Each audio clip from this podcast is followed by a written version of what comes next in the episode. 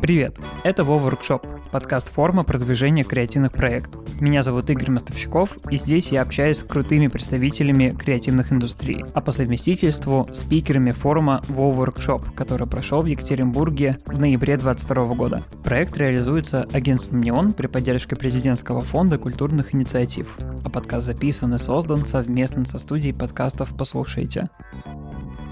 Меня многие знают как Дмитрия Карпова, и, собственно, это мое настоящее имя и фамилия. Если бы они были какими-то другими, и мне потребовался творческий псевдоним, я все равно бы использовал бы эту комбинацию. Дмитрий Карпов. Меня хорошо знают как специалиста по человеческому потенциалу. То есть вот то, что я хорошо чувствую, это чувствую и могу выявлять творческий потенциал, потенциал человека, каким он может быть. Причем очень многие вещи, связанные с мышлением вообще, они связаны с волей. То есть вот насколько человек сам бы хотел, чтобы его мозги работали в его интересах, в интересах его проекта или того проекта, в котором он участвует. И многим слушателям, вероятно, да, ну вот обычно вызывает что интерес, что я из среды все-таки людей, которые себя относят к военным, к тому военному опыту, опыту тех конфликтов, которые у нас были в 90-е, конфликты в Чечне, гражданская война в Таджикистане. Именно после этого этапа я заканчивал здесь педагогический, да, в Екатеринбурге. И я этим горжусь, потому что это старейший вуз э, педагогический в стране.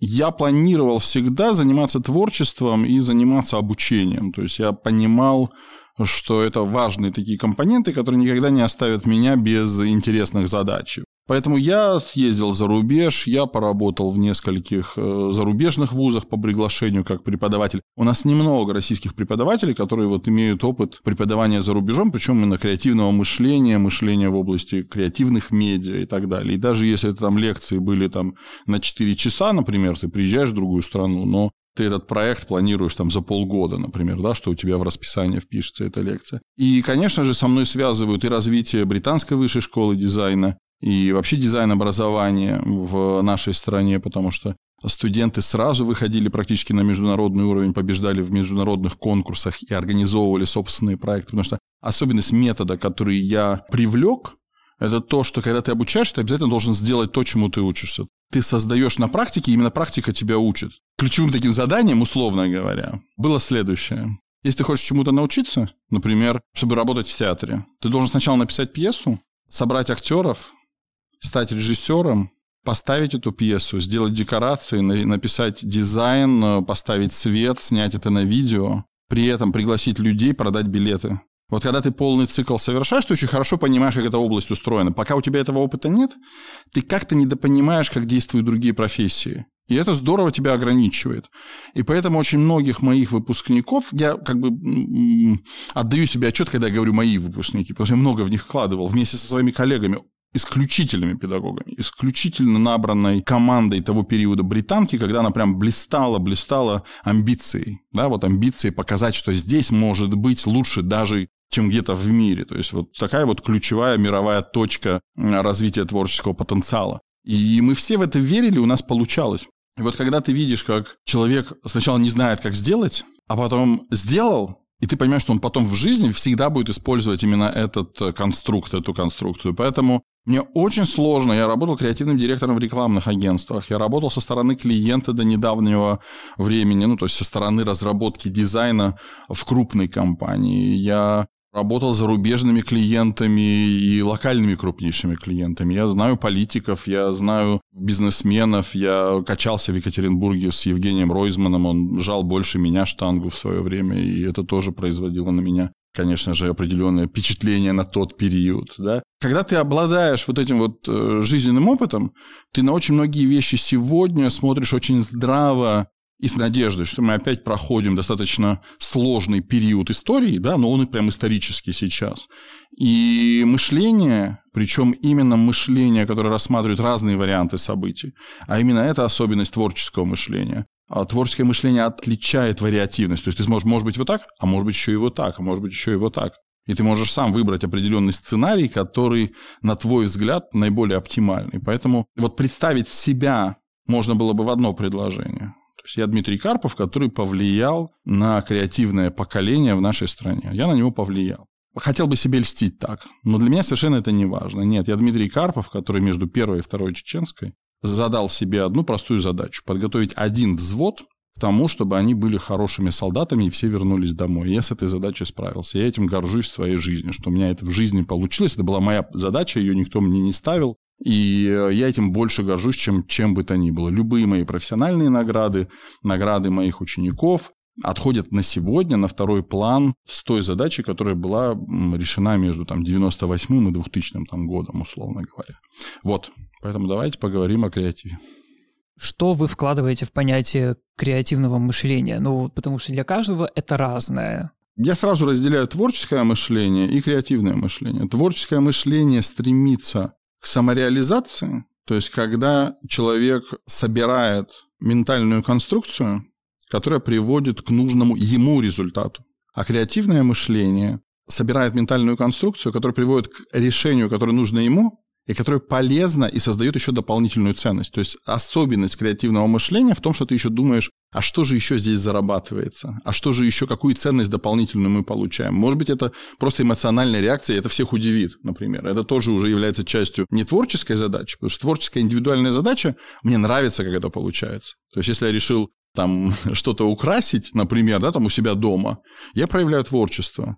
Но если я хочу потом продавать мои навыки как э, дизайнер интерьера, я должен подумать, а что другим может понравиться. То есть мне это нравится, это хорошо, а нравится ли это другим, а будет ли это востребованным. Особенность креативного мышления – это вот такое искусство предпринимательства. Искусство предпринимательства, когда ты создаешь ценность собственной мыслью, собственной идеей, собственным процессом мышления. Вот именно почему я говорю, что очень важно на мышление смотреть как на инструмент. То есть инструмент дает запрограммированный, заложенный результат. С помощью определенных инструментов можно все равно к чему-то прийти, к чему-то измеримому, да, вот э, как таковому. Поэтому я вот так разделяю творческое мышление и креативное мышление. Для меня это даже разные иногда типы подхода к задаче. То есть э, креативное мышление более прагматично, творческое более сложное, потому что оно полностью подчиняется индивидуальности. И поэтому иногда, когда тебе творческий человек рассказывает про свой замысел, ты сталкиваешься с ситуацией, что ты думаешь, я ничего не понимаю.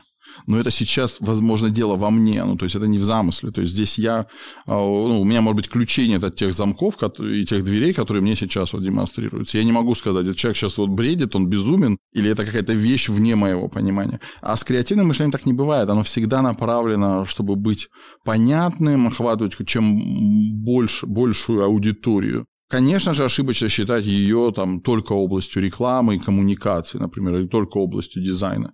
Это на самом деле естественный процесс человеческого мышления, который привел нас туда, куда он нас эволюционно привел на самом деле, да, потому что это адаптация к условиям среды. То есть, когда ты думаешь, мне сейчас нужно что-то предпринять, придумать, чтобы адаптироваться этим условиям, чтобы быть комфортнее, а еще лучше, чтобы этот мой комфорт я мог как-то реализовать еще в чем-то. То есть, условно говоря, древний человек, который находит, ну, условно, мертвого льва, снимает с него шкуру и приходит в свое племя в шкуре этого мертвого льва. Он думает, ложь выгодна.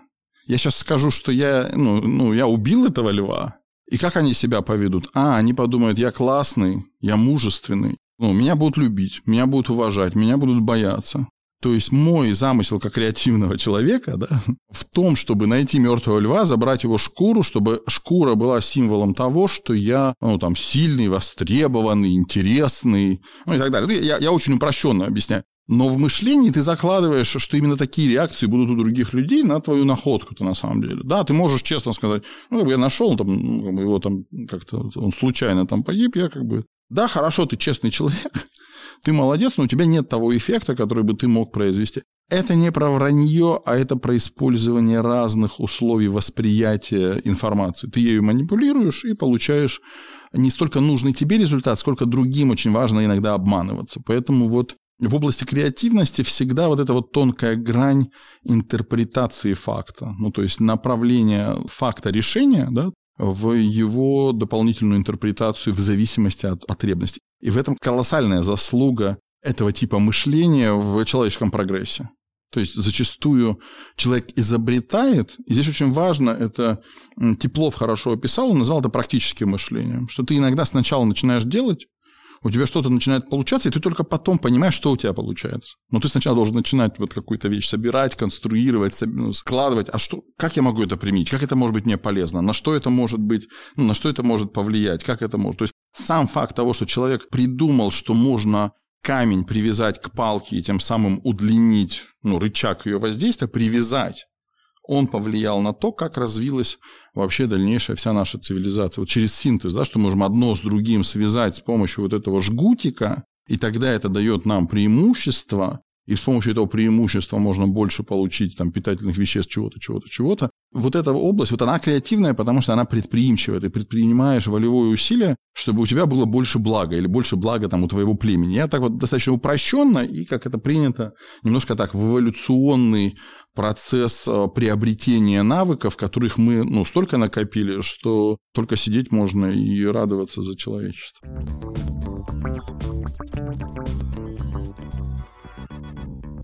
Как креативность превратилась из инструмента выживания в инструмент зарабатывания денег? Вот в какой момент это начало происходить? В текущий момент креативность многие используют именно как инструмент решения задач для ну, не только для зарабатывания денег, но там для любой другой выгоды личной. Вот э, в какой момент мы к этой парадигме пришли? А я думаю, что на самом деле мы не приходили. Просто современность, перенасыщенная возможностями самореализации совершенно разных людей. То есть откуда синдром самозванца? Да? Ну, то есть он с того, что человек, в принципе, не чувствует в себе каких-то исключительных способностей, а заработок исключительный.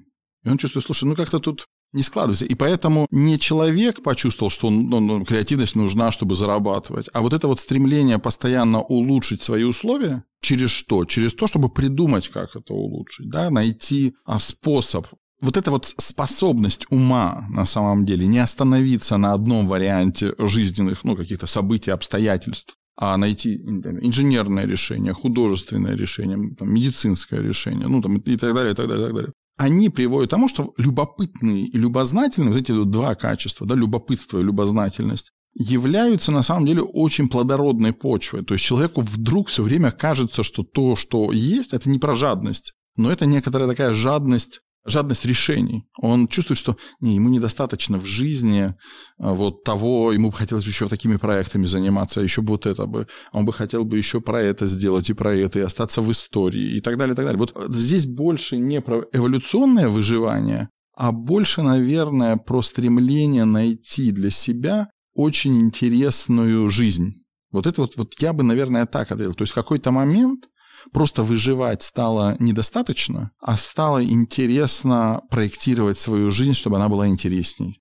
Ну, то есть становиться автором собственной жизни, вот в таком буквальном смысле, и уже задумываться над тем, ну подожди, ну я же могу заниматься вот там инженерным проектированием, я могу проектировать машины, эти машины освободят людей, и у людей будет больше свободного времени, чтобы еще что-то, но мне просто интересно, чтобы она поехала, заработала, начала работать как, как нужно, что-то добывать, что-то доставать, что-то перерабатывать, и да, я через это зарабатываю, но ни один заработок не компенсирует радости изобретения. То есть, когда штука, которую ты себе в уме увидел, как она работает, вдруг ну, зашипела и начала работать, как ты придумал. Вот, вот это вот то, что я называю ну, таким эвристическим экстазом. Ты понимаешь, что оно может заработать, и вдруг видишь, как оно заработало благодаря тебе, благодаря твоей воле. Ты пожелал, чтобы так было. И это абсолютно такое библейское такое чувство. Вот мне кажется, здесь вот эта вот парадигма перехода, она вот э, связана именно с этим, с тем, что удовольствие находить решение, то есть абсолютно дофаминовое,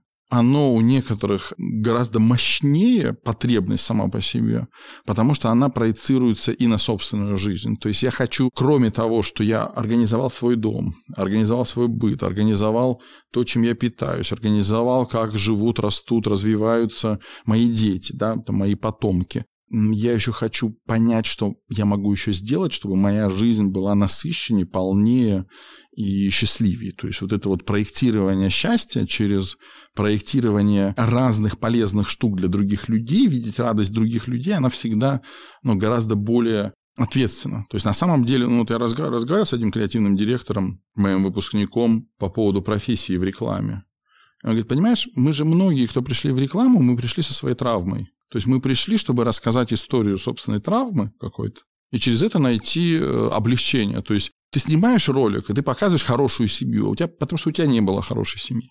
а ты показываешь хорошую, правильную, потому что хотел бы, чтобы увидели правильные человечные отношения, а, какой-то драматизм отношений, в которых э, люди выбирают ну, что-то, что ты считаешь правильным. И вот на самом деле мы приходим не для того, чтобы почувствовать радость обмана, что мы вот убедили, что этот майонез лучше, чем другой майонез, условно говоря а чтобы показать, что вообще очень важно, когда хорошая атмосфера в семье. Очень важно, когда у людей есть э, любовь, забота и жертвенность, например, что они готовы друг ну, там, для друга на что-то. То есть это важнее в истории. Вот мне в этом отношении очень многие рекламные ролики важнее, потому что я не запоминаю бренд, и понимаю, что с точки зрения бренд-коммуникации эта вещь сделана неграмотно. Но она крутая с точки зрения социального, social impact, да, так на английском, если говорить, социальное такое влияние, да, то есть она тебя заставляет как-то лучше жить. Масса каких-то вещей, которые креативщик создает, понимая, что это так работает что большинство, может быть, в этом увидит, да, историю про макароны, там, тефтели, там, э, быстрого приготовления, которые освобождают твои руки и твое время,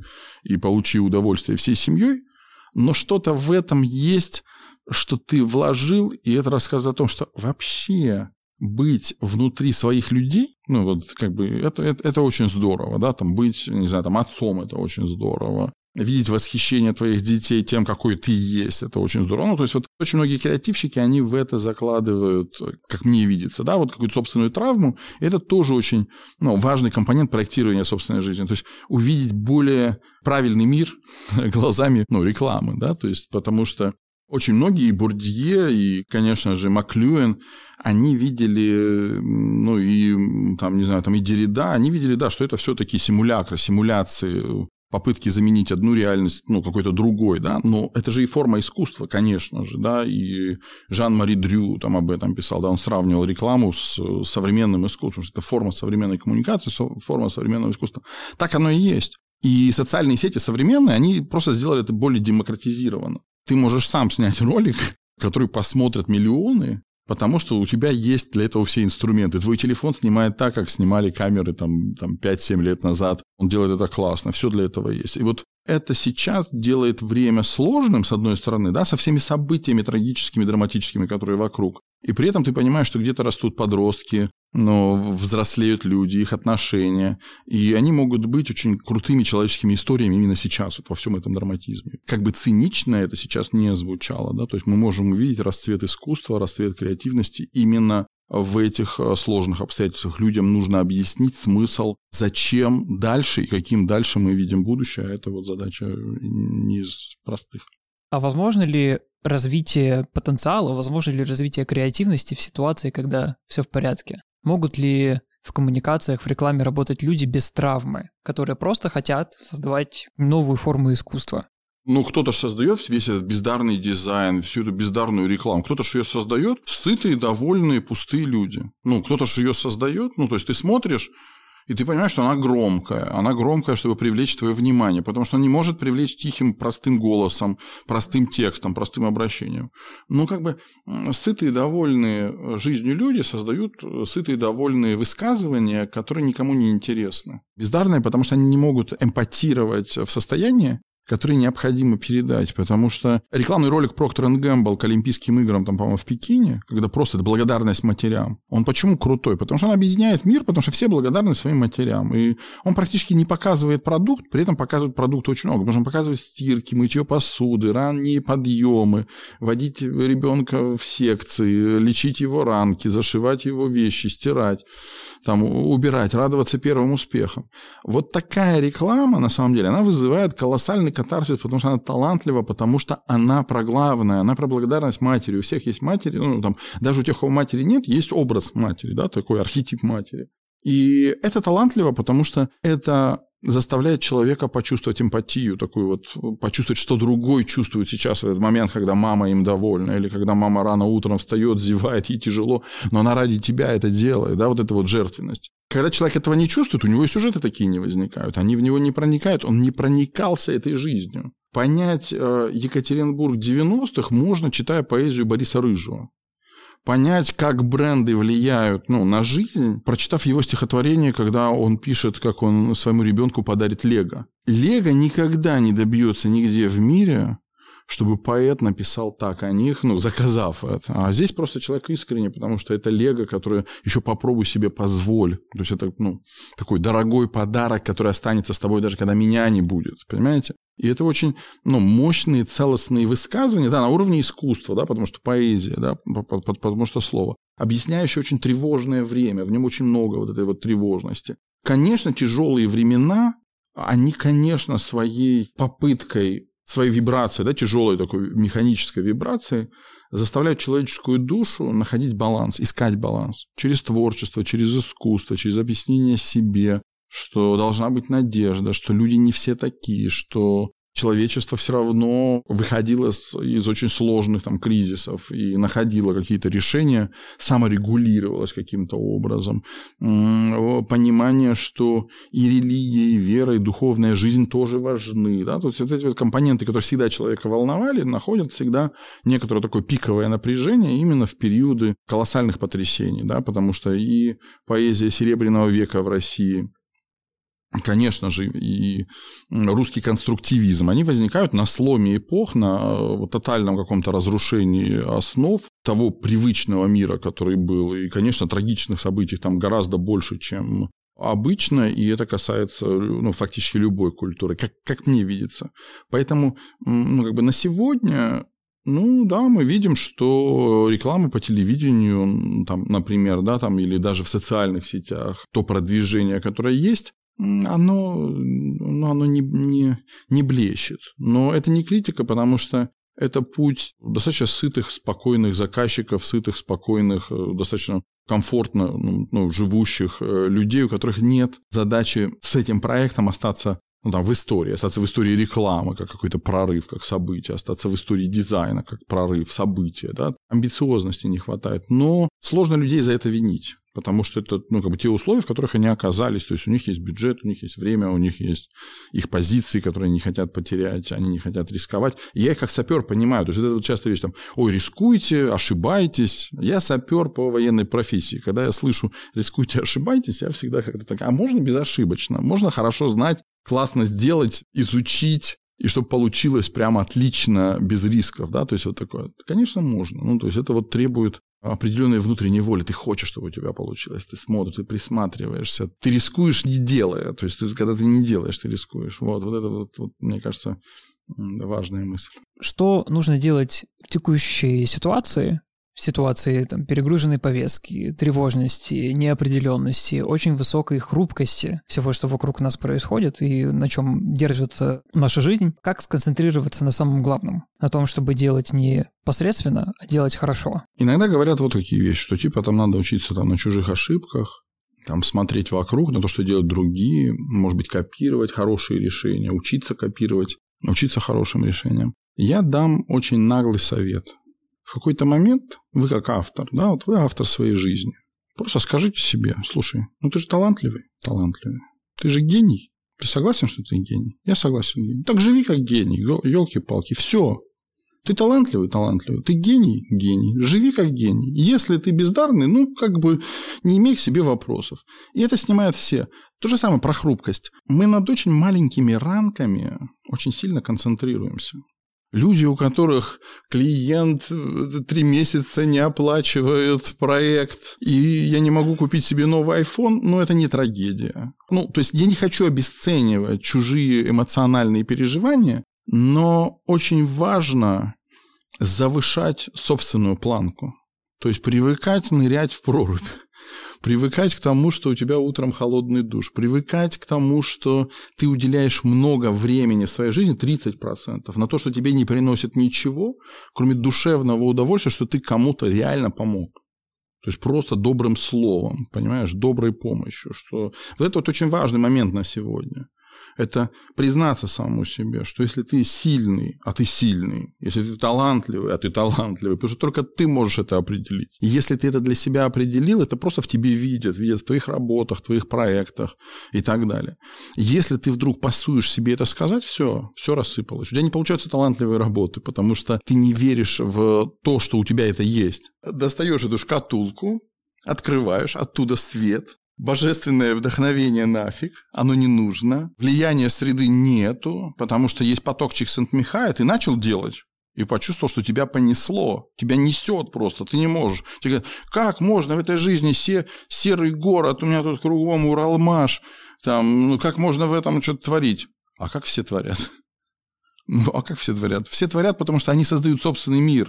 И в этом собственном мире происходит продукт, который кусочек твоего мира, яркого, солнечного, живого, вдруг делят со всем человеческим. Всему человечеству понятно, что ты хотел сказать. Потому что ты талантлив. Вот в этом заключается талант, что талант понятен всему миру. Когда ты себе объяснил, что ты талантлив, ты не можешь принять от себя середнячок. Ты говоришь, не, ни хрена, переделываю. Я, я недоволен этим. Я хочу, чтобы меня любили, я хочу, чтобы мою работу обожали. Потому что я живу одну вот эту вот жизнь, я хочу прожить ее талантливо. И поэтому я хочу написать пьесу, я хочу поставить ее, я хочу снять клип, я хочу участвовать в музыкальной группе, я хочу организовать волонтеров, которые повезут теплые вещи там э, и кому-то помогут. Когда ты вот между этими вещами разрываешься сам по себе, работаешь на разрыв, вдруг оказывается, а я не знал, что я так много могу сделать. Да потому что ты не пытался, ты себе сказал, ну, время тяжелое, да, все тяжело, все сложно, это никому не нужно, мы не в той стране, не в том времени находимся. Оно всегда. Если вы посмотрите, исторически Россия всегда находится в каком-то сложном кризисе, который накладывает дополнительные творческую часть общества. Крупные требования, потому что креативный творческий человек выполняет в обществе роль иммунной системы. Креативный человек, который уехал из страны, покинул иммунную систему страны. Просто покинул ее иммунитет. Ты когда едешь в трамвайчике в стареньком в Екатеринбурге, ты там можешь человеку по-соседски что-то сказать и повлиять на целое общество, потому что еще бабуля какая-то услышала, еще какая-то женщина, еще какие-то детишки услышали, что ты сказал. Какую-то просто фразу, добрую, с надеждой. Вы знаете, какое солнышко. Мы это пройдем, мы это преодолеем, потому что мы русские, мы это всегда преодолеваем. Мы живем здесь, на Урале, здесь одна плита на другую, здесь Азия на Евразию. Перенесем, мы в таких условиях, здесь холода, здесь это. Мы все это преодолеем. Если ты не можешь это сказать стихами, картинами, клипами, музыкой, да, тут потрясающая на Урале рок-культура сама по себе, она, она не просто так возникла. Вот если ты себя из этого вырезал и посчитал, что твоя иммунная система где-то еще, не, она сработает только здесь. Все рецепторы на нее здесь. Вот это вот очень важный момент сейчас. Сейчас творческие люди должны начать осознавать свою роль выталкивания морального, этического, разложения. Потому что можно получить просто натуральную духовную гангрену, если выбросить роль творческих людей, которые способны объяснять, как должно быть.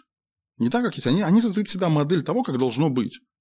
И это вопрос не рекламы, это вообще ну, вопрос ну, там, не креатива, вот, а что ты в какой-то момент, считая себя талантливым человеком, способен взять дерзость и сказать, я хочу, чтобы мир в котором будут жить мои дети, даже, может быть, там, не знаю, там, правнуки, они жили, а какие-то условия для этого я заложил своим произведением каким-то, не знаю, чем еще, но я бы хотел, не, не потому что гордыня, а потому что так работает творчество, оно влиятельно, настоящее творчество влиятельно. Человек посмотрел и понял, что он живет не так.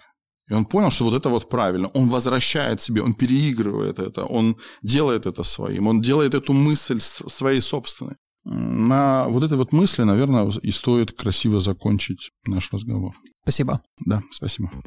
Это подкаст Wow Workshop. Слушай другие выпуски на удобной платформе. Если ты в Apple подкастах, оставь оценку и отзыв. А если Яндекс Музыки, ставь лайк. Подписывайся на Wow Workshop во всех соцсетях. Ссылки в описании.